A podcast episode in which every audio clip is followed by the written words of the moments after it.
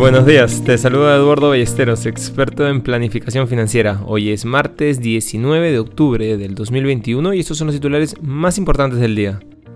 En el plano local tuvimos un cierre alcista donde todos los sectores cerraron en positivos. El índice general subió un 0.50% y el índice selectivo un 0.70%. El dólar cotiza actualmente en 3.95 soles en el mercado paralelo.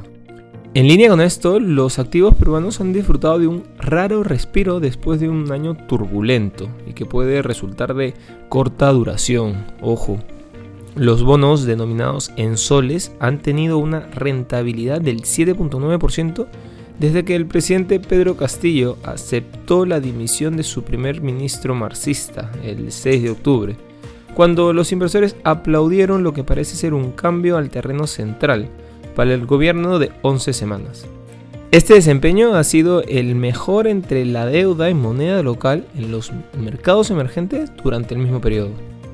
Dentro del plano internacional, los futuros de los índices bursátiles están subiendo, con los contratos vinculados al Dow Jones, S&P 500 y el Nasdaq avanzando un 0.3% antes de que la segunda semana de la temporada de resultados se ponga en marcha.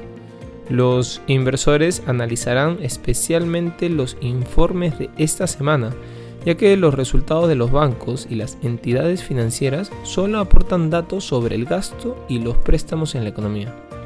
También veremos cómo otros factores siguen afectando a las empresas y a los consumidores por igual. Será crucial ver cómo las interrupciones de la cadena de suministro, la inflación, el aumento de los costes energéticos y la escasez de mano de obra afectaron a las mayores empresas estadounidenses en el tercer trimestre.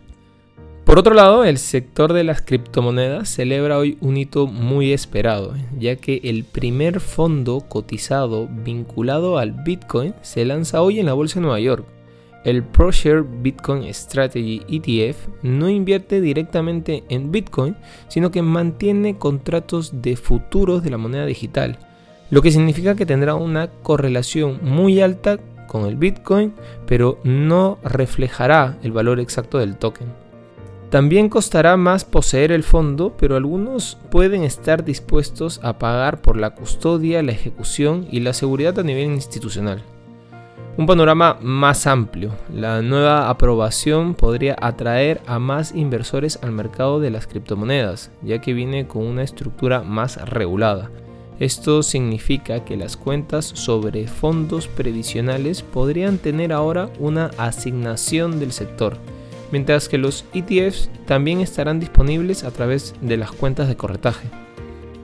Hasta ahora, el Bitcoin ha sido el favorito de los operadores más jóvenes o conocedores de la tecnología, que se sienten más cómodos con ella, así como con los riesgos o las oscilaciones de precios que conllevan sus inversiones.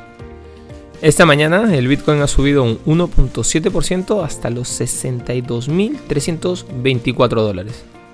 No queremos irnos sin mencionar que los misiles hipersónicos están en el punto de mira tras un informe del Financial Times en el que se afirma que China llevó a cabo en agosto una prueba con un vehículo de planeo con capacidad nuclear que dio la vuelta al mundo en la órbita terrestre baja. China ha negado los últimos titulares afirmando en cambio que estaba llevando a cabo una revisión de la nave espacial centrada en la tecnología reutilizable. Inversiones al día ya gracias a New Row, la forma más inteligente de invertir en el extranjero. Contáctanos. Este es un espacio producido por Mindtech. Te deseamos un feliz martes.